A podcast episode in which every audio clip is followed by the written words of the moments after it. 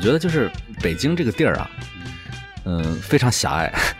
惯的，就 文文文化嗯做文化的人啊，非常的自大，嗯嗯，非常的，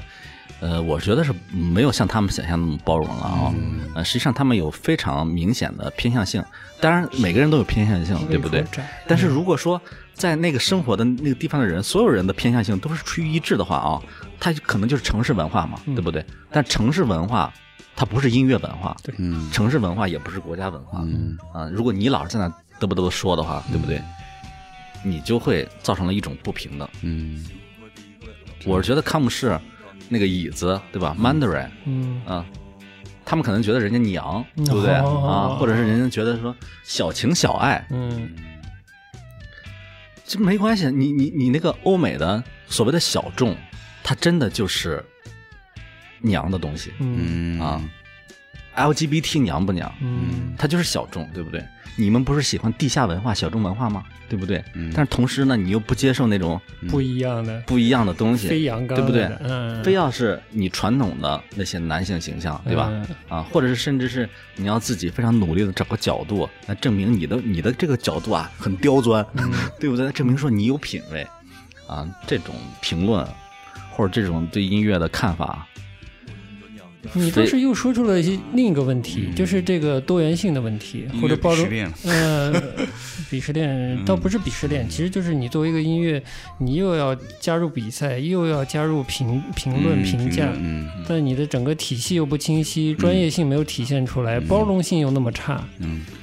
而且很多呃搞文化的人啊，嗯开不起玩笑，就是太玻璃心了。嗯嗯，因为我是觉得这个跟他的这个见识啊有很大的这个关系。呃，如果他整天的就是沉溺于自己的那个非常窄的领域的话啊，他很容易就是，因为你知道啊，你的爱都投入到一个话筒上面的时候，嗯啊，当别人碰一下你这个话筒，那可了不得的事儿，对不对？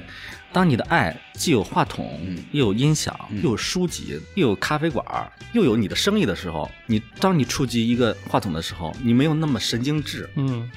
所以因为他们为什么老神经质的反应啊，就是因为他们太窄了，没把所有的别的自己的证明自己所有的一切的东西都诉诸于一个单一的一个符号上面，嗯或者是一种一种文化类型上，对吧？导致了就是一说什么事儿，嗯，有比如有几个群体是非常有这么明显的倾向的，就没有核儿核儿。一个是做音乐的，嗯非常明显；嗯一个是呢，就是 LGBT 群体非常明显。这么一个社会环境下，对不对？高压的一个社会环境下，当然是不公平了。嗯对不对？但是就是说，你你如何对应这个不公平？就如果说你你是以你是以你给我一拳，我给你两拳的这种方式来对抗这么一个事儿的话啊，那是非常的不理智嘛，不是不理智啊。就没有效果，我是觉得就是你太把这个事儿啊当事儿嗯了。当成一个事儿了。嗯嗯你你为什么要回应一个人？你都不知道他是谁，你为什么要回应他呢？嗯呃，你你都不知道他是谁，为什么你对他的话会产生非常气愤的感觉呢？嗯你为什么会对一个综艺节目上的一个艺人的发言那么上纲上线呢？嗯如果你的你你的爱对吧，有话筒、有音箱、有蛋糕的时候，嗯你为什么一定要揪住这个你的话筒不放呢？嗯，你这现在是说的还是音乐人群音乐体，还人是跟那个 LGBT 所谓的边边缘类的这个群体都有这种，就是说一提到这个东西啊，包括女权，咦，嗯、都是都是这样的，我要被打死了。嗯嗯，就是每个人他当然都有这个权利了，对不对？你任何一个群体或者你的个人去争取一个权利的话，那是非常正当的，对吧？每个人都是应该支持的，这是毫无疑问的。但是你的回应方式啊，会让别人觉得你是什么样类型的人，是值不值得被支持？嗯牛逼！就是如果你是个你，如果你是五条人，五条人就可以就可以既有既有自己啊，又可以化解那种消消费市场投来的猎奇，因因因为那个。呃，我觉得有两个人啊，我觉得就是在那个媒体采访的时候啊，呃，回答的非常好。嗯，一个就是李健啊、嗯一个就是五条人。嗯呃，我认为他们是他们可以叫知识分子啊，嗯嗯，就是他们有观点、有生活、有看法，就是嗯、不会迎合，对吧？嗯嗯，但是呢，也不会让你不舒服啊。嗯它会里边掺杂着一些娱乐性，呃，但是呢，主要的这个内容哦，嗯实际上是他自己基于自己的经验说出来的那套叙述。但是如果说当一个问题问到五条人的时候，说说你们这个很多观众觉得你们这个音乐太土了呀，嗯，他如果说我们的音乐怎么会土呢？我们的音乐只是表现了一种社会的真实性呀。嗯，你知道这种回答就特别傻逼，但是对这种回答是主流的回答啊。对，嗯啊，说你你你们这个朋克嗯怎么好像也不叛逆啊，嗯对不对？那你如果说说，哎，因为我们上节目要赚钱嘛，所以我们不叛逆，这回答就太傻了，嗯就是非常的没文化，没对不智对慧，嗯对，其就包括大张伟的很多的回答啊、嗯是是非常好的，我认为啊，就是对我们不是说他他是一个绝对好的标准啊，我们只是说在现在的中国的这种舆论范围之内啊，嗯啊，他既有自己又有别人，嗯然后呢又不是对抗性的，嗯只有这样的情况下，实际上你才能够跟别人沟通。如果说别人一说什么东西，你说不，嗯别人投一个飞镖来，对不对？啊，你说， 这这这我靠，十个还给你。啊 我跟你讲，那种 啊，嗯呀坏呀，我们说的那个实在一点儿，就是你要保留自己的这个地儿，对不对？那实际上你花时间把这个地儿啊，天天种它，对吧？比说邻居来了之后，然后插一棵苗儿在你这儿，然后你就跑去跟邻居打架，嗯花这个力气，对吧？那显然，我们从效率上来讲，你你不断的开阔你的地，开阔开阔你的开阔你的地，你就专注于这个事儿，那比说你花时间去跟邻居打架，实际上对你自己是更有益处的，嗯对吧？不管你是边缘群体，对吧？不管你是音乐人，嗯嗯不管你是那个女权分子，对吧？都是非常有益的。嗯，我理解你的意思，你老放下自己的地，嗯，你老去跟他，他都不他都不他都不关心你这个，其实他不关心你，对对，他也不关心你这个到底争取什么权利啊，对吧？嗯包括自己争取权利的那些人，对不对？你争取的是什么东西，对吧？你都自己搞不也清楚没搞嗯清楚啊！，你就整天在在那，就会变成一种什么呢？就所有的东西都会变成一种阴谋论，最后嗯啊，因为他说不出来这个非常本质的话，对不对？他也没做出来非常真实的行为，嗯他没有践行自己的价值嗯观，但别人就会怀疑这件事儿啊，说你是不是要流量呀？啊你是不是想煽动什么？嗯，获得广告呀， 就是最后都会变成这么一种带嗯带逻节辑，啊奏对的吧是，？嗯就为什么老是会有反转呀？嗯就是所有的事情啊都没有根基，才会有反转，但它飘摇在空气当中，对吧？嗯来股风它就给吹到那边，来股风就给吹到那边了。你自己没有根基的情况下，它就是有反转。是的。好的呢，那我们呃暖场就到这里，现嗯在进入正式的话题。 啊我操，刚暖 场，刚刚讲，不不，本来不是说从上海开始的嘛，直接我们就已经这就话题很深了。其实嗯包括 LGBT 啊，就各种呃处在一种社会生活的弱势的，嗯，生活状态下的人权，伸张自己的权益，这这个话题就还挺有意思的，嗯但挺难聊的就。挺难聊的，这这有个认知和社会的这个这个这个相互不太匹配的问题在里面。嗯，还有可能有些情况下是方法太有限导致的，你是方法是吗？就比如说你想维护自身的权利，嗯但也没有所谓的 NGO 组织告诉你怎么更好的保护你，或者呃配套的机构给你真的可实现的一一个系统的嗯方法来更好的维护你的权利。然后就是你又很敏感，呃你又看到了社会上对你自认为处于的那个群体不公的现象，你又没招儿，然后你就只能疯狂的以语言的形式去攻击那个根本不想理你的群体，嗯，造成的现象基本就是他说的，嗯就很荒唐。就是你在那叫，但是其实一点用都没有，用肯定是肯定是有用的啊。还是有是吧？那我是肯定觉得我这我觉得，我觉得肯肯定是有用的啊，嗯只是说你产生作用的这个过程当中，造成了很多的消耗跟杂音。嗯然后呢，这些消耗跟杂音呢，有可能呃对你来讲也是一种负担跟反噬。嗯，终于回到凡世。好的，就是说你，你等于说你本本来你你是要彰显你的权利，对不对？嗯呃但是彰显你的权利是不是要获得同盟呀？嗯，但是有时候呢，你的一些不恰当的做法呢，就是树的更多的敌人，嗯，啊，就是让你策这略个 嗯，伸张自己的权利的之路啊，变得更加的崎岖。嗯你不是这是策我，略你觉得方法就是问题你这应是 该团结嗯跟你一样的人，对不对？你比如说你是女权，对不对？嗯那你可以跟 LGBT 群体，对不对？嗯你们联合起来，对吧？你不要 LGBT 群体跟女权 还有一些对立，争执， 对不对？哦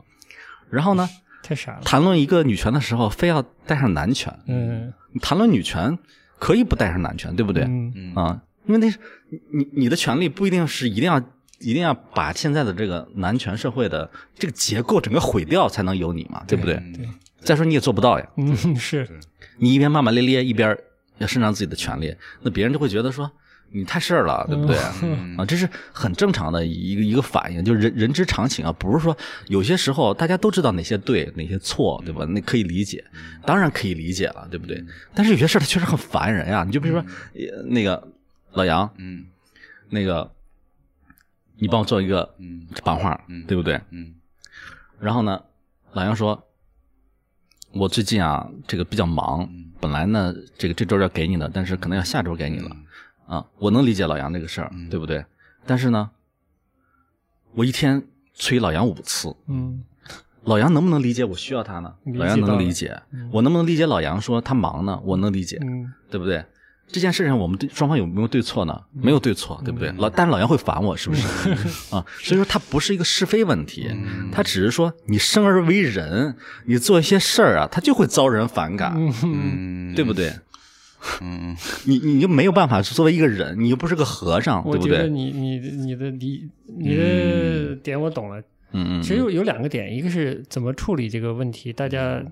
其实是社会问题嘛，要社会融洽嗯嘛。其实你追求的是融洽，嗯在一个你理想的环境中，嗯你不能以一种一直在攻击的方式期待一个融洽的社会诞生，嗯这基本是不太可能的。嗯二，维护一个就是发达的社会，它是系统的，系统的问题需要专业的方式来解决，嗯对吧？嗯就就是这个，就是这个这两件事儿，你嗯如何团结更多的力量，和谐的帮助你要达到的那个理嗯想更理想的环境。二，它最好是专业的，嗯是不是？就像嗯就像产产生产品一样，嗯它是个优质的专业的产品，是有效的。对，因为有时候确实是，就是方式错了，就会变成讨论是非问题了，嗯，或者讨论这个嗯民族大义去了。我是觉得这就这话题有点大了，就是我们作为一个现现代社会，我觉得我们的社会没有那么没有那么成好熟，没有没有那那么么好成没有人，没没有有那那么么对有成人世界的智慧和体系性对。对对。都还都还蛮初级的一个对状态。对对，就无论是个人还是这个社会，都还没有成熟到那个地方。尤其是互联网上的信息，呃呃，其实很多互联网上的这个信息，看起来表面看起来好像是低幼化，对吧？但实际上它确实是低幼化嗯的。你妹的，没有转折啊，我以为 我以为是我以为有转折的我操转过去。因为因为那个互联网的用户 啊，嗯它就是低幼的，就是你你你这个这个逻辑这这很正常，就是说，嗯、如果你有大量的评论的时间的话，或者你有大量的转发，对吧？那个去浏览啊，或者是你去发弹幕等等的，你有大量这个时间的话啊，那肯定是你这个社会身份或者是你的这个职业，呃，允许你有这个时间嘛，对不对？嗯你想这个互联网的这个人数基数那么大，是我记得好像是去年说几亿，嗯是中国有七个亿的网民吧？啊，七个亿了，啊，我这不个知道这个这个事儿我不确定啊，嗯我只是印象当中模模糊糊好像是有这大么几一亿个总数，是有的，嗯我记得反正是很多了，嗯有可能都不是七亿，反正非常多了。但是你看这个每天的产生的这些信息，嗯对不对？我们是不是会有一种错觉，啊就是我也不觉得老杨整天会发消息，嗯对不对？啊，我也不觉得你会发消息。我认识的所有人里边，好像都不是那种差天天天能够花非常大的时间在互联网上发言、评论嗯的人。所以他有有有些这个互联网上呈现的一种现象，对吧？跟我的实际生活经验不相符。非常不相符。嗯然后呢，呃，我之前看到过一个数据，是那个啊青年志吧，我不记得是不是这个媒体啊，因为我经常那个按错。呃，它上面有个数是说现在这个网民，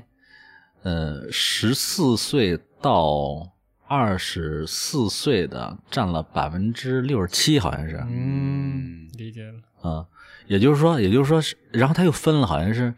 十四岁到十八岁的又占了好像百分之四十几啊，真的。嗯也就是说，实际上，呃，可能啊，呃，我们大多数这个评论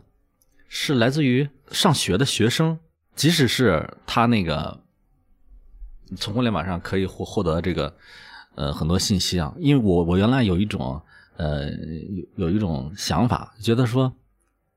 既然有互联网了，对吧？有 Google 或者有百度，你想搜什么，呃，不管它正确与否吧，对吧？你都是有个途径能够知道它的，那也就不存在的，好像说地域性，就是说你你你在一个小山沟里边儿，对吧？你你你那个。不知道乐队的夏天，对吧？你在上海你就知道乐队的夏天，可能这种差别没有会明显的这个缩短啊。嗯呃，但是呢，呃，以我的这个经验啊，就哪怕是中国的一线城市跟二线城市，在拥有同样的互联网工具、同样的网站，呃，你你手机上的 APP 可能完全一模一样的两个人啊，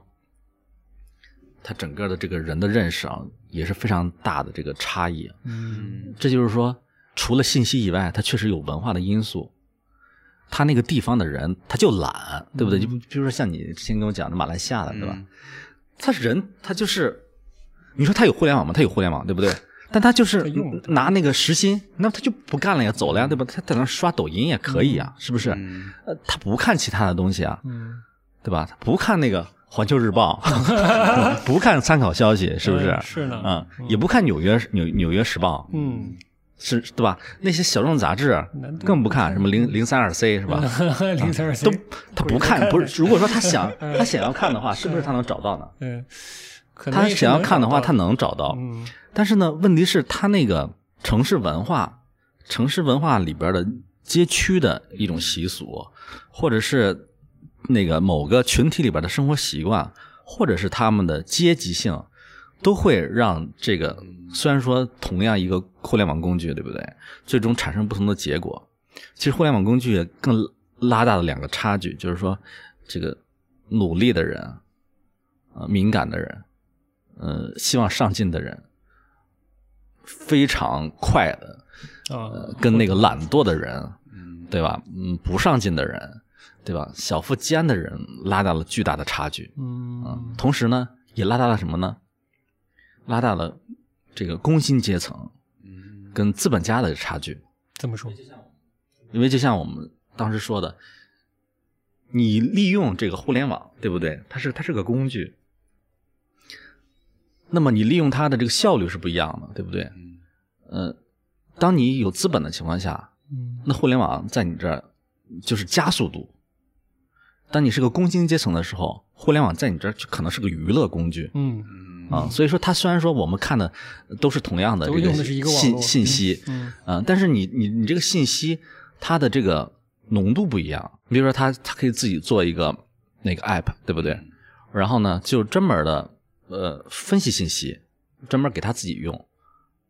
我相信大多数的互联网公司内部都是有这么一套那个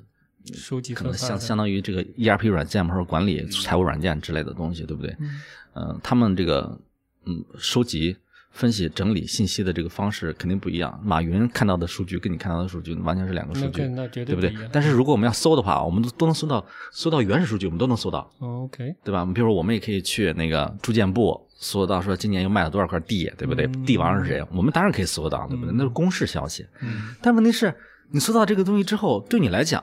你它嗯无只法是个信息啊，对，汇总分析，它不可能产生一些结论。对你只是知道分子，对不对？嗯你不是个，你不是最终受益的对这个群体，但是上面的对吧？资本家啊、呃他们可以非常有效的利用这样的信息信技术息，嗯以及信息产生的结论，这个结论产生的判断，嗯判断产生的方式方法，然后呢，来获取啊、呃或者是达到他想要实现的这个目标跟目的。资本升值，某种程度上来讲，它是造成了二元二元的那个二元化程度会更高。呃，我给你举个我实际的例子啊，两极化了，嗯比如说我们在那个广州或者是在长沙、在武汉，我们要招一个人的话啊，嗯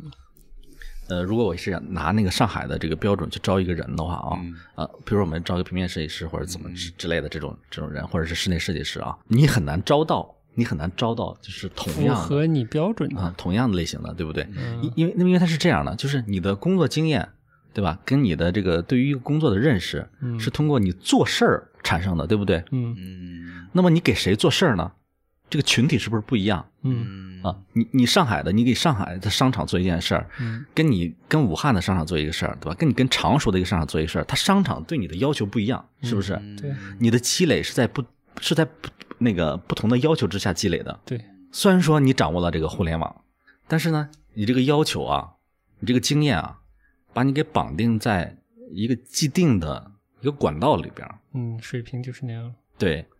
这管道里边呢，又有一些上进的人，对吧？又有一些懒惰的人。嗯然后呢，互联网呢又帮助了这个上进的人，对吧？又矮化了这个不上进的人。嗯， 爱哎花，嗯最终呢，它就会非常的出现一个非常明显的差异，对不对？你以为他们都应该是差不多的人，但是你会发现分割的非常的剧烈嗯在同一个地啊方，，要么他就很厉害，他就走掉了，嗯对吧？要么他就留下了，成为一个还可以的，但是一般般的那这么这么一个角色，适合当地水平，对，适合适合当地的这个水平。嗯但是和要求，嗯这个人他当然是可以跳脱出来他当地的对于他的束缚了，嗯对不对？不管是说经济条件的束缚，对吧？文化的束缚，你只要自己有这个敏感度，嗯对不对？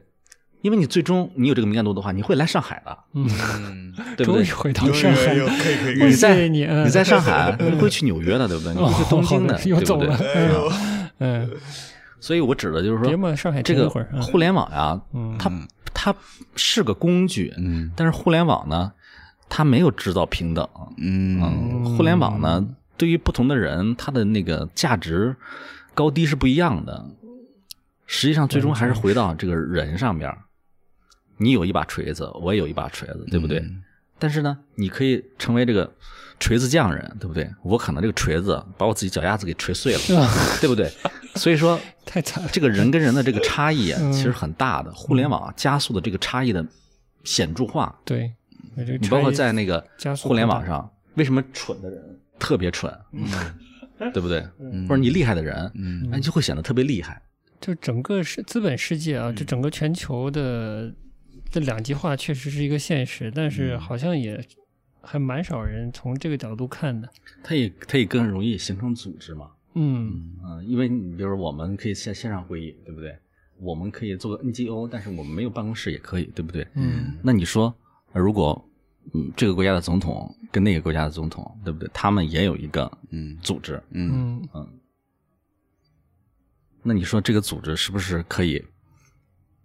如果我们不讲法律，对吧？不讲道德的情况下，我们只讲利益，那他们是不是强大到足以干他们想干的一切事儿呢？嗯，那中国也是一样呀，对吧？嗯原来的各种商会可能只停留在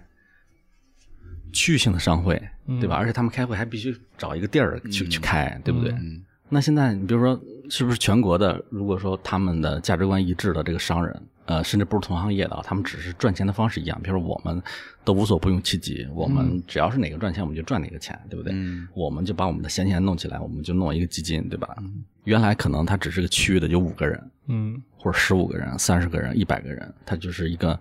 呃非常大的一个民间组织了。嗯那现在它这个组织可以大到有几万人，对吧？再有分散甚各至地是它可以迪拜的里边有个迪拜的资本家，对吧？嗯有个美国的资本家，有个中国的资本家，那他们可以同时做一个昆明的项目嗯 嗯嗯，对，啊。那你对于呃一般的普通的这个工薪阶层来讲，对不对？是难以想象的。你你能跟谁联合呢？嗯，嗯啊，你跟你上海的同学，隔壁对老吧王？跟你老跟跟跟你老家的哥们儿，嗯，你们联合出来啥？ 就是说我们在一个群里边组织吃个 串儿，嗯吃个串儿嗯，对不还对？行，还行嗯还行，嗯你们哪怕说做一块做一个生意，对吧？你就无外乎就开一家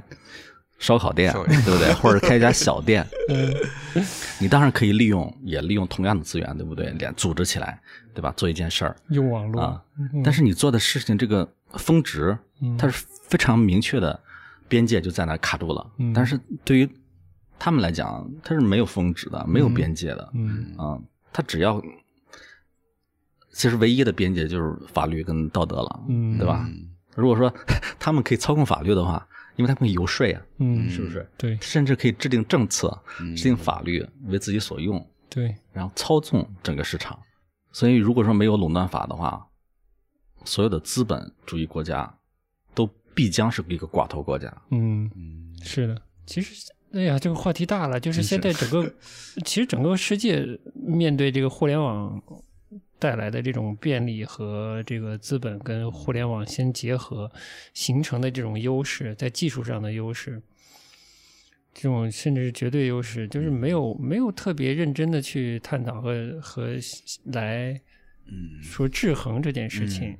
这个就像你说的，这个资本和普通人之间的这个差距，应该还是在一个不断加大的过过程你中。你你不昨天发我一个那个播客吗？嗯白皮书那个啊，对啊，你发我，后来我就听了一下，啊，你还听了啊？啊，它里边不是在讲说这个改变改变世界的，是不是？对，是改变世世界改的，变一是点点什么的。嗯呃，唯有两个动力，对吧？一个是艺术，嗯一个是技术嘛，嗯对不对？嗯，对，我记得是是是说改变世是界这么吗。说，是嗯那那这个想法是非常古典的想法，嗯就是你传播的环境发生了变化。如果说我们还是呃建立在这个报纸、啊电视，对吧？呃，或者是一个全球处于一个呃平衡的制衡状态的这么一个环境下的话，哦，呃，这个可能成立，其实也不一定成立。啊嗯，也不一定。嗯呃，某种程度程度来讲啊，嗯，确实是那个技术改变了世界的。嗯嗯，如果说我们谈到艺术的话，是技术里边包含艺术的，嗯，我认为是这样的啊、嗯当我们谈这个艺术这个概念的时候，它经常没有所指。如果我们狭谈狭义的艺术的话，那实际上就是老杨的专业，嗯是不是？对那就是绘画、雕塑，嗯然后呃，以及绘画、雕塑衍生了这些艺术形式，嗯对不对？你你媒介发生变化之后，你有影像，对不对？你有你有雕塑，不是你有那个装置，嗯对不对？你有综合艺术，嗯那、或者是你有一观念艺术，对不对？呃，除此这就是一个狭义的艺术类型吧，是不是？嗯那如如果说你把这个艺术在一个扩展化的话，嗯它实际上就是人生态度了，嗯对不对？对嗯他就是思想家了嘛，对不对？对那你说马克思、恩格斯如果放在一个宽泛的这概念里边，他是不是艺术家呢？嗯也是那他也是艺术家呀，嗯对不对？所以说，如果我们谈这个狭义的这个艺术的话啊，它是改变不了世界的。嗯，老杨，你觉得呢？你同意不同意？同意同意所以我嗯当就时是最伟大的艺术家，嗯嗯嗯，他输出这个艺术，嗯，并不是因为他的艺术伟大，是因为那个时代的社会环境，尤其是经济跟权力结构，允许他伟大。通过他自己的这个运势，嗯对吧，呈现出来他的作品。嗯因为艺术史上经常会有这样的一些情况，呃，比如说陈丹青经常呃会举一些例子啊，就是被艺术史忽略掉的，但是呢画的也非常棒的一些艺术家，嗯对不对？对。如果你在同时期的话，他们在艺术的能力上不相上下，对不对？但是他们没被艺术史所记住嗯啊、嗯那艺术史是艺术家写就的吗？嗯，其实不不是艺术家，写就的，对不其对？实不是，那即使是艺术评论家写就的，对不对？或者作家写就的，那艺术家跟评论家，他们所处的社会的范畴又在哪儿呢？他那个，他难道他评论人就是说我就单评论，不需要渠道发表吗？嗯，也是需要的，肯对不定对需要，对，或者是我是一个如果现代的评论家的话，我都没有机构吗？嗯不存在的吧？嗯就这些东西，它都是就是你要单纯讨论一个局部的事儿的话啊，容易嗯感觉出来这件事儿很独立，对嗯不对？很个人。但是呢，如果说你就像我们看一个东西，对不对？它有一个远远镜头，对吧？嗯长镜头有一个近的。如果说我们咔拍局部嗯啊，那可能我们就看这个细部的这些事儿了，对不对？甚至是也也不知道这背景什么的。但是你给个长镜头，对不对？那那边还有人呢，对不对？那还有一个，那还有一个，那还有一个政治呢，对吧？嗯那还有一个经济呢，对不对？对那还有个科技呢，对不对？嗯那还有一个历史的传承呢，对不对对？对啊，那还有一个有钱人呢，对不对？嗯总之就是各种各样的角色呀，突然汇集起来，汇集起来了，包包围你了。嗯其实“艺术”这个词，难道是艺术家发明的吗？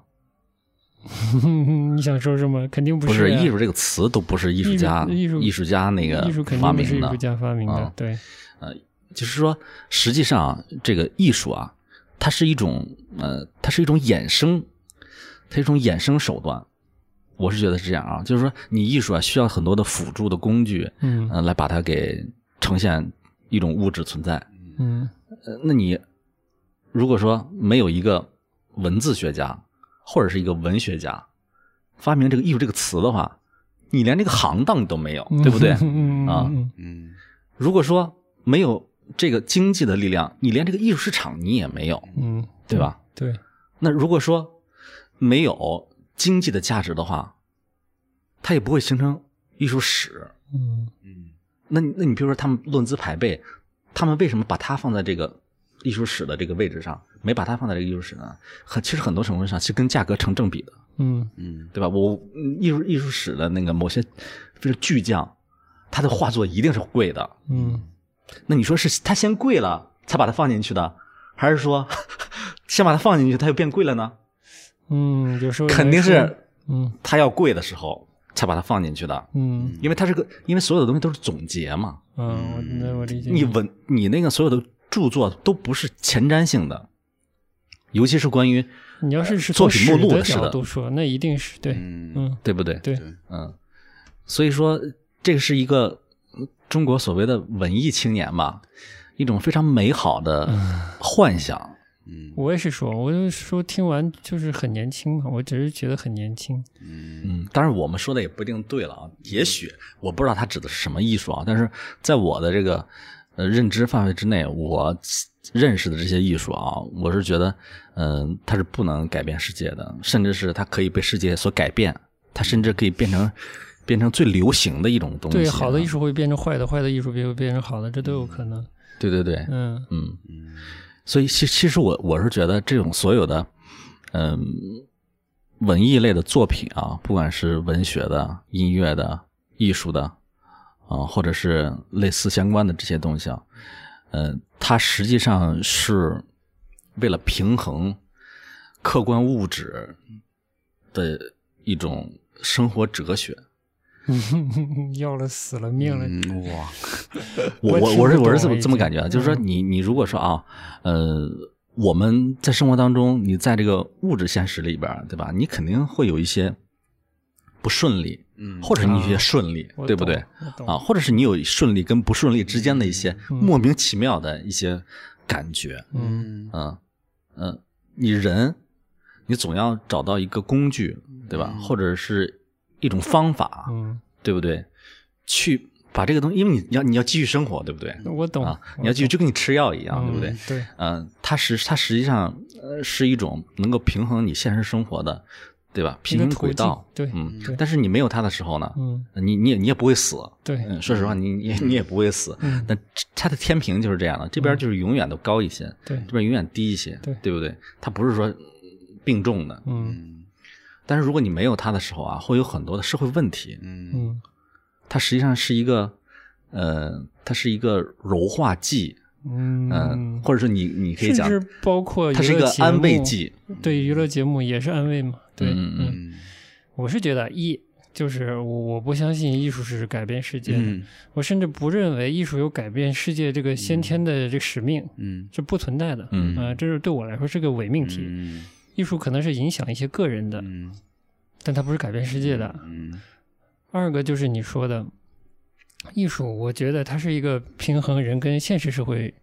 现实生活的关系的，或者嗯舒服，就是缓解一些人跟现实生活中的距离感或者那种力量关系的，嗯就是你不舒服或者太舒服，你想把它表现出来都可以。嗯，但是它它它是跟现实生活相对照的一个东西，嗯对，这这两点我都认同。嗯嗯嗯，然后就是就是你说文艺青年这个事儿，我觉得就是文艺青年，包括其实不包括不只是包括文艺青年，包括这个学院内学习文史哲相关专业的人，嗯都太忽视了另两个专业，就是你说的政治和经济，都太忽略这方面了，嗯以及政治和经济如何使用技术这件事情，太太太忽略它这两个决定性因素的影响了。嗯没有技术，连可乐都没有；没有技术，连可乐瓶子都没有；没有技术，就没有生活方式。我觉得，嗯没有技术和经济，就没有你所谓的这个现实生活，你去改变，你改变什么呢？嗯就是不存在你去嗯你改变的对象，所以是先有这些基础，再谈什么改变啦？艺术也是一样嘛，没有这个经济基基础、经济政治的基础，它哪哪来变哪成来的艺术术对呢？啊，其实也是没有的，没有的呀啊艺术被捧也是因为正和经对啊喜欢这些东西，对，把它捧到一个自己需要的位置上是，嗯来彰显自己的时候，那是以前嘛，对吧以？前那艺术才被放在那里了。所以嗯，文当然文艺青年他肯定是一个呃非常模糊的一个定义了，对不对很其实模文糊嗯其实文艺青年是谁，我也搞不清楚，对不对？但是文但是文艺青年，但是文艺青年在我的印象当中啊，就是呃有一种感觉啊，就文艺青年呀，就是抒情，呃抒情性这个浓度比较高，嗯你要说抒情性有什么不好呢？当然，它也不存在什么不好了啊。嗯嗯但是呢，如果说讨论问题啊，嗯你用一种抒情的方式讨论问题的话，嗯这个问题是没法讨论的。嗯那一定是失败的这个讨 对论。你，你这个抒情性呢，它实际上它它它比较呃，应该放在个人的领域，它实际上是表达你自己的一些抽象的嗯嗯，抽象的内容的吧？对嗯，也不一定是可能观点对吧？也可能你这根本不是观点，嗯你只是想抒发一下啊，今天天气真好呀，对我心情很开心呀。嗯其实中国的这个现象是容易这样的，尤其就是文艺工作者啊，太文艺，嗯 太文艺就指的是太注重嗯、呃所谓的情绪个人感呃受。跟态度，嗯嗯然后呢，把这两个呢放在一些讨论事情的前提，就是说我们讨论一个事情，对不对？我们要做一件事情，我先看你是什么样的态度嗯啊。如果说你是我认为的、呃、这种文艺创作的态度，对吧？你的作品才成立。嗯嗯如果说你的态度或者是你的情感都有问题，那么你这个作品啊不会在你的作品的品质上，因为因为某某个东西它既然有内容，它就会有形式嘛，对不对？就不会在你的形式上给予肯定。嗯，那哎是身份都不肯定你，你选秀歌嗯手我就不对肯定。对，我我觉得也是，更就别说跟这边下这个音乐一样的呀。所以有时候，嗯，我是觉得，就为什么他们老是讨论什么前前卫啊、先锋呀、嗯我是觉得他们不不理解前卫跟先锋。 好的，谢谢你。啊，当然这个很很武断了啊，只是说我我个人的偏见嘛，那每个都是偏见啊，没有没有什么我认为一定是正确的，我只是说我这么这么觉得，挺好的呀，嗯嗯嗯，就是因为你这个内容啊，嗯跟这个情绪跟情感啊，嗯呃，这古古典嘛，古典表达都是这样的，是不是？古典就是我们呃以文学呃为基基准的这么一个叙述方式的生活，这这这就是表达这个东西嘛。嗯比如说像诗，对吧？小说，这个纪实文学等等的那些个题材，实际上它都是要搞这个事儿的，对不对？嗯哪怕它加入社会性，它还是也是传递情感呃这些个主题的。就你你想呀，我们对音乐的一些看法，对设计的一些看法，呃，还停留在古典的意义上的叙述方式上。嗯，你这情感对不对？你你你你这个呃内涵，你这个态度，但是实际上有很多东西，它可以脱离内容存在的某种单一形式，对不对？它嗯就是一种审美。嗯就像我给你举例的那个东西，如果一个乐器，对不对？它不发声，它能不能有审美呢？嗯那你如果是按照古典的方式来讲，它他妈是个鼓，对不对？敲不响，嗯啊，或者是声音声音不美，嗯嗯它怎么能够作为一个鼓的类型放在一个鼓的审美里边呢？嗯嗯嗯，但实际上现在要解决的这个问题，它就是个平衡的问题嘛，对不对？你这个已经太多太多了嗯啊！你这个北方汉子对吧？叛逆青年太多了，对不对？嗯我要找点南方的小娘们儿，嗯就是你这样的话， 你才叫丰富多元嘛，嗯对不对？嗯它就是要那个互相的在对方的这些个呃浓度的基础上互相稀释，对不对？嗯然后这种这种才变成融合嘛，或者是一个多元社会、多元价值嘛，嗯是不是？那如果说你都不知道说，或者是你不认同吧，啊，或者是你根深蒂固的觉得说这个人他没有情感，怎么是人呢？对吧？不是人。嗯。但是我有一些人是不是有情感障碍？嗯他就是非常冷酷的，嗯对吧？他就可以做杀手的，对吧嗯？那个那个很多影视剧上有这种类型的人，啊对，他有这样的嗯呃性格的类型存在，对吧？嗯也有这样的嗯文学的描述方式。那你如果说你要是从这种角度来讲的话，它就是个形式，对不对？嗯因为它没有人，嗯你要说人人区别于普通的动物，那可不就是人有思想、有那个情感嘛， 对不对？嗯他那个是精神病啊，他没有思想啊，嗯 他每天就就你告诉他一件事，他就知道一件事，然后这件事做完他就忘了，他就不知道这件事情曾经存在过在世界上，但他是个肉体，嗯他也没有情感嗯，他也不会爱你，对不对？他也不会喜欢你，他也不会讨厌你。嗯但是你如果说刺激他了，他就把你搞死， 就这么简单，是不是？所以说，为什么文学作品上还会表现出这样的人呢？那他不就是文化的多元性吗？那你你在那个音乐上，他也是一样呀，对不对？那有些人他妈唱歌就没有感情呀，嗯记那个德国那个什么电音乐队叫什么来着？ ，craft 什么 crap 什么东西？ craft 发电站是发吧？电对站，他歌有感情没有？嗯那你为什么一定要要求说有一个乐队对吧，玩那个纯电声的，嗯搞在中国的这个音乐类型里边，嗯要他有感情，说你要理解这歌词，啊说这个白鸽是啥意思啊，嗯对 不对？啊、说那个你以哦 后又拐回来了，好的，嗯很多的歌的歌词对吧，嗯可以不唱，对不对？嗯再说我我这个改编它，我可以不用理解这歌词，对不对？嗯为什么要一一定要理解这个歌词，我才能有正当性呢？嗯我理解这件事情是很荒诞，对不对？嗯他们只是以为他们认为的那样是对的嗯嗯啊，是一种非常其实那是非常原教旨的。嗯他们觉得他们不是原教旨，他们觉得他们是先锋，对不对？他们能够有审美，理解这个事儿。实际嗯上，他们才是那个原教旨最固执的那嗯那群人，对不对？他一旦有一个东西突破了他北方语境里边那种糙汉子式的叛逆，对不对？他就觉得说，我操，这东西跟我没有联系，没有亲和。嗯那就意味着说，你除了欣赏内容以外，嗯你不知道形式怎么欣赏，是不是？就像你讲的一样，如果说你把为什么我老看那些器材呢？嗯你说我这器材有拿啥内容啊？嗯我甚至都不知道说它它发出什么声音来，嗯它可不就是摆在这儿，它是一种形式嘛，对不对？嗯那你说这种形式它牛不牛？嗯因为你让你做一个这个效果器的话，一开始假如说你从来没有效果器，你就做一个效果器，你这个形式是不是这样的形式？不一定的，对不对？嗯，很可能不是这样，很可能不是这样，对不对？嗯对，它有它有那些个那个电器的，对吧？工业设计的一些整个的解决方案放在一块儿，嗯形成这么一种形式。它本来就是一种逻辑性的形式嗯产生的一种形式美，对吧？嗯嗯你不用非要它发出声儿，你才能够辨别它欣赏它好不好看嘛，对不对？嗯嗯那你说，村那些人就矛盾，对不对？为什么你买车的时候你就看那个车的外形？嗯你为什么不不就说这个车，对不对？啊，它摇滚，嗯 对不对？啊，它里边放一首白鸽，对不对？这白鸽没有表现出这个白鸽当时的这个应有的社会氛围来，对嗯不对？也没有表现出这个歌手的啊对于这个呃情感的这个抒发，这个内容跟这个形式，对不对？它不是个二元对立的，对，嗯。我嗯理解你意思，它可以单一出现，对吧？它可以一块儿出现，对嗯吧？它它可以不出现，任何一个东西都不出现就行，虚无也可以。嗯，那那很多艺术家的作品就是一个空的空的东西，里边的三分颜色也没四秒有是吧，？进去之后你就在那晃一圈儿，嗯对吧？他可以通过他后后期的阐释，阐释一个观念，嗯观念那东西不就是虚无的东西吗？对，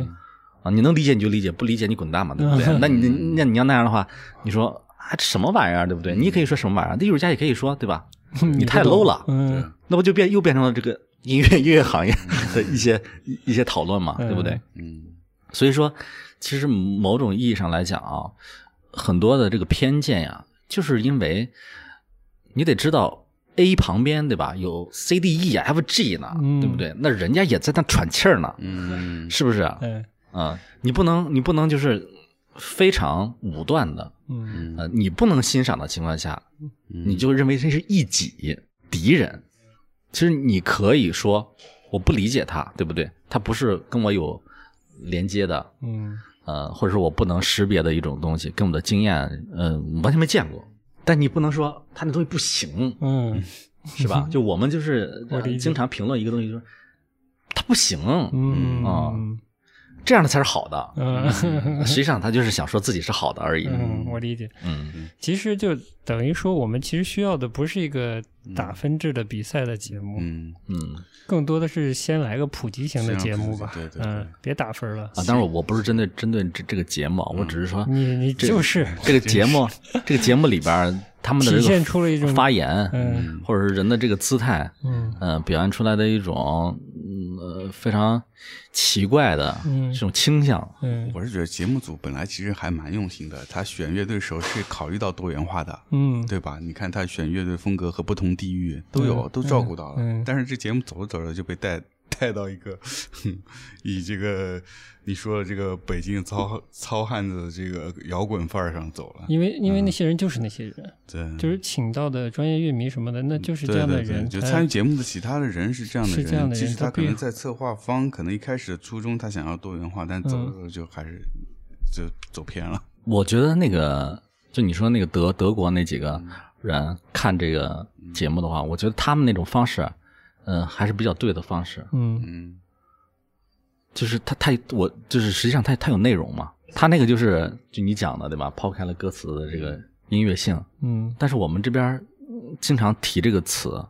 但是你对这个词没有阐述，嗯你也没有就音乐性评论呀，嗯你谈论的不就是还是，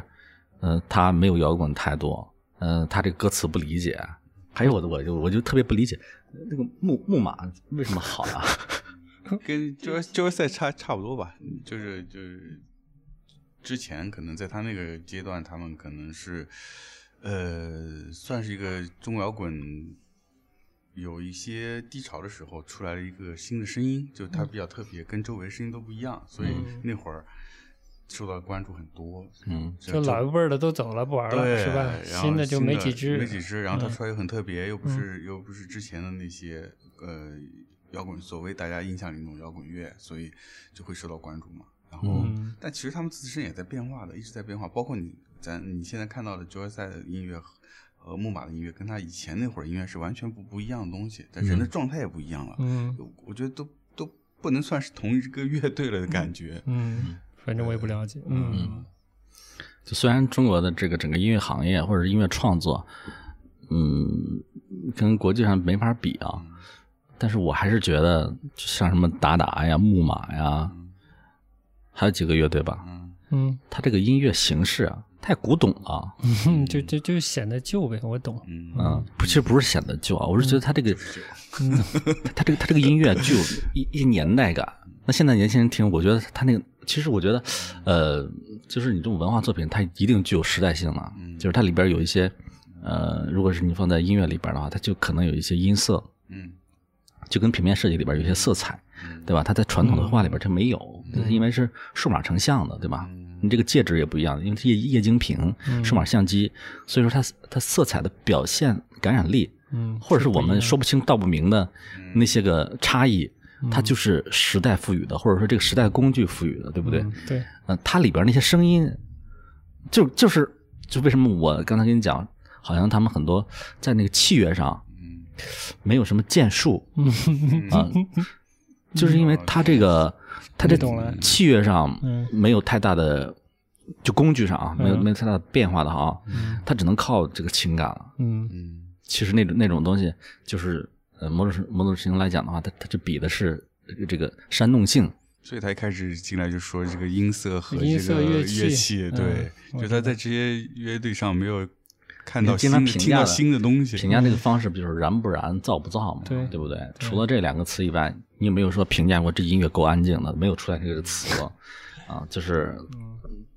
这两个是这两个是铁定的一些定律式的标准。但我是觉得这些旧一些的乐器也可以有新的嗯玩是是法是吧，嗯是其实是有的，只是他们真的没有试图以相对旧的乐器或者乐队编制去玩一些新的嗯方式出来。嗯其实你说，呃，华东，你嗯说重塑那个用的设备有多新吗？其实并没有有，没有它是对结构上的一种嗯不同的玩法。嗯，嗯，对，但你发现，比如说你刚才说的木马或者其他嗯乐队，为什么就是上来就感觉旧呢？就是因为它用的是老编制，但它嗯编曲和演奏的方式，这种种都是相对传统的，所以它听起来一点都不新。所以他那歌叫《旧城之王》 嘛，哦，旧城装哦，谢谢 谢谢。其实而是且这而且样的他们还老老夸他们的造型，对不对？哎呀哎呀造型这重够点你吐哎半小时，呦吐槽 你你要说放在月下里边嗯儿，对吧？他那个造型，出跳，呃，还是可以嗯的，但是也怪怪的，尤其是你在那个他们乐手所在的那个区域，嗯那个沙发、嗯那个地面、那个背景，对坐吧？在那加上他那身衣服，嗯，你总有一种好像在在横店拍戏的感觉。啊是有嗯点，，它不不是它，其实它不它不是个 style，对不对？嗯嗯，它它只是个装扮，嗯，嗯，所以说你说那个东西，这呃，体现性格嘛，也不夸造体现型，嘛，这个我不知道这个别人怎么看了啊。嗯在我看来，他们那个服装师啊，节目的服装师，这个借的衣服啊，都跟奇葩说差不多一个路线 嘛。 嗯嗯感觉他们那个造型师啊，嗯嗯非常喜欢泰国、马来西亚，你知道 吧？嗯，哎呦，要了命了，那种嗯颜色啊，嗯嗯掺掺杂着一种一种东南亚式的嗯，假热情，哎呀很多的那个嗯衣 服。我好想把这期节目寄给马东啊， 嗯，好的，我跟你说，搞不好节目组这个有很多是这个东南亚的，啊，嗯对，制作团队制里边，作团队里，对，嗯 影视影视团队那边就寄华过东来华的东他们的造型也挺奇怪，嗯就是他们他他那个他那个音乐啊，跟他们的穿着啊，嗯也有点割裂，有一点反差，嗯嗯，我也觉得有点，虽然我没去检讨到底在哪里啊，细节在哪里没有，嗯，嗯，但是看看的时候有一点，嗯嗯，但是相对来讲，他们就算形式跟形象上啊比较统一，相对比较那个恰当的了，嗯呃，其他的更不用说了，嗯嗯嗯， 嗯，好，那咱就不说了， 嗯， 哎呀。好了，这期就是就是这个嗯这个月下吐槽大会了，看来哎呀是、，上海上海嗯呃上来一下下就走了，要不再说一下其他的，不然的话有点儿感觉太有点有点针对性了，啊呵 你很针对了，不是有点对对对对对要不我们再讲点那什么吧，什就么最近的那些个设计上的事儿，这样的话。平衡比一下重，比重没有那么大，嗯那不然的话有有感觉好像我们在蹭蹭蹭 蹭蹭热热度一点样。是吧？ 对对，只是单纯的不喜欢月下而已，没有蹭热点。嗯，对，月下的设计我倒是，月下只有一个插画，他那个插画画的挺有意思的，哪个插花？那个 talking 环节 Talking 之 Rocket 后它，有一个小插画，就是乐队的人物形象以哦有一点欧贝风的那种画法画出来，哦小豆点儿眼睛的，嗯嗯嗯，嗯，那没啥，那挺还是就这正常吧，正正常呃，正常正常这个广告公司活儿，哎呀，嗯 嘿，我天，好的，那老嗯，袁，你觉得那个北京电影节的那个海报设计的怎么样？好的，哎呀，够硬我欣赏勾引勾引，嗯这个切的勾引。嗯，朋克就是这样的，好时来之去，好 嘞长驱直入。嗯好嘞，你是说新的还是还是老 的？是就那个是先新的呀先就导那个预啊就告最后的那个，最后出来这个先导的，先导的啊嗯反正刘志志那版是吧？啊嗯，反正两个我都不不是特别喜欢，都不是嗯特别喜欢都都不是特别喜欢。哦，呃，先导那个，我觉得就是作为设计来说，就是它还是有它的一些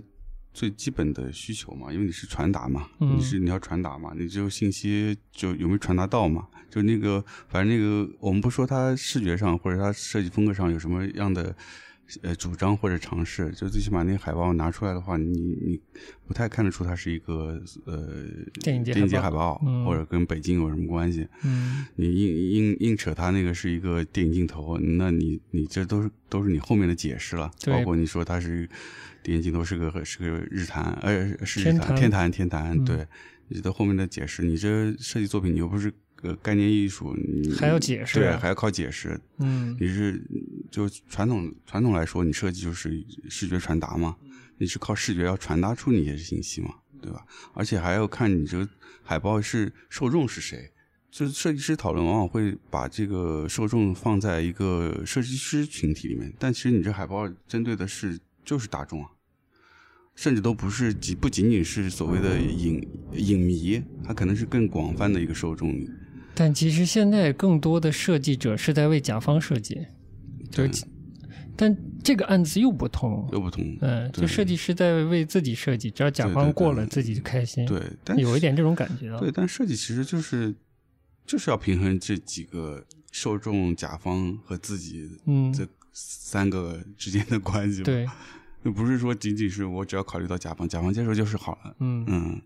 就是说，就是这这个设计可能没有那么多的考虑到嗯，你所说的是它的真实的受众是群体嗯的，不管是审美还是对信息的需求啊之类的。那那正式版你为什么不喜欢呢？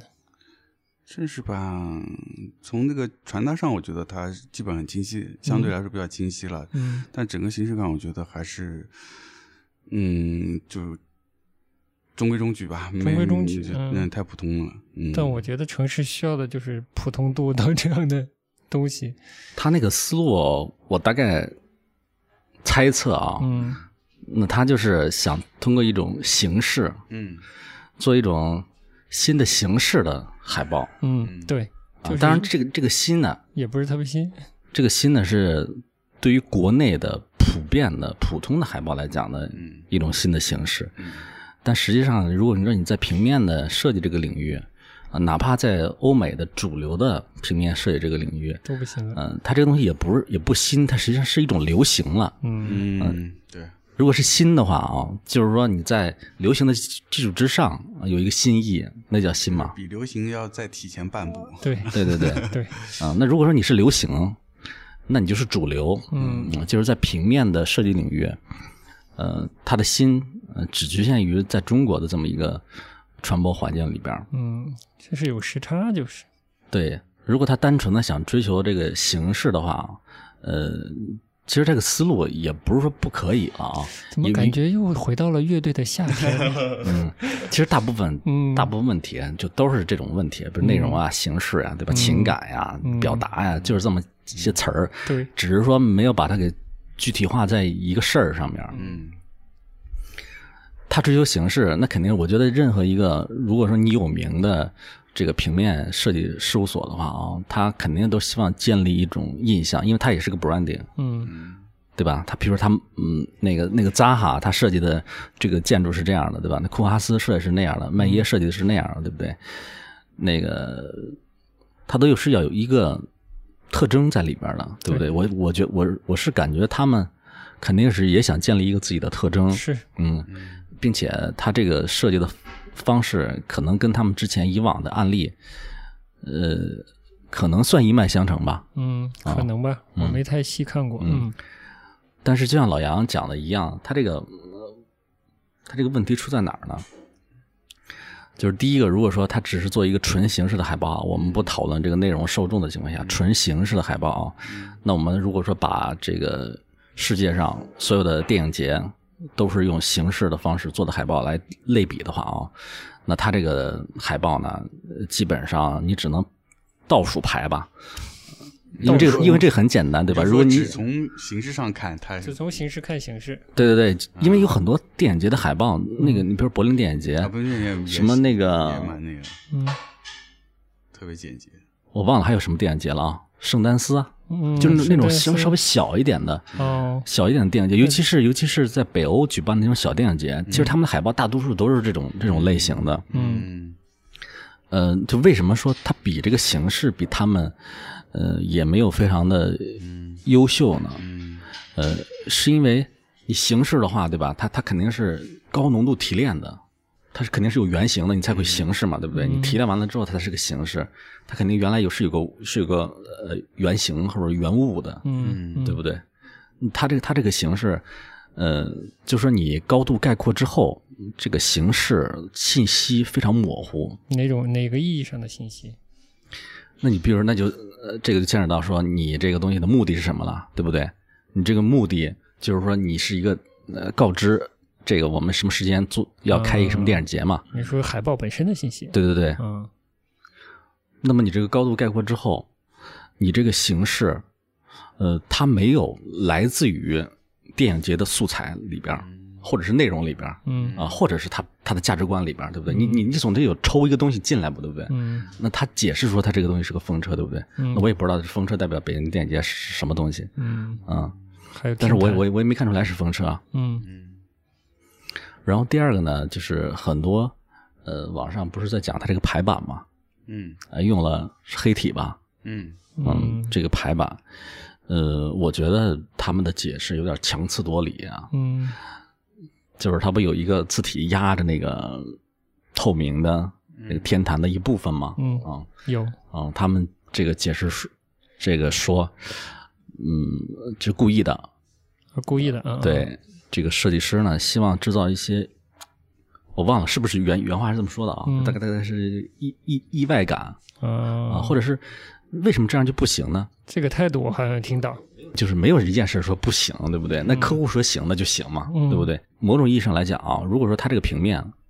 这个我不讲我个人的这个看法嗯啊，如果他过了客户那一关的话啊，实际上他他就完活了，对对不对？对，啊，因为因为因为这事儿实实际上不不是设计师的这个责任啊，嗯我我认为不是他的责任。嗯我我刚才讲的是说，如果我作为一个个人，我怎么看待这个平面？嗯那如果说他这个东西作品出来了之后，判断这个东西适不适合于市场，嗯这个责任不在于他，嗯这应该是北京电影节，就是向他向他那个约稿，呃约稿的那个部门那个负责人他的判断，对，他觉得说，哎，这个高度的抽象了我的这个风车，嗯对吧？而这个排版，嗯，非常的，在我看来既漂亮又先锋，嗯对不对？又时髦。嗯嗯然后呢，呃，整个画面的这个颜色啊、也是我喜欢的，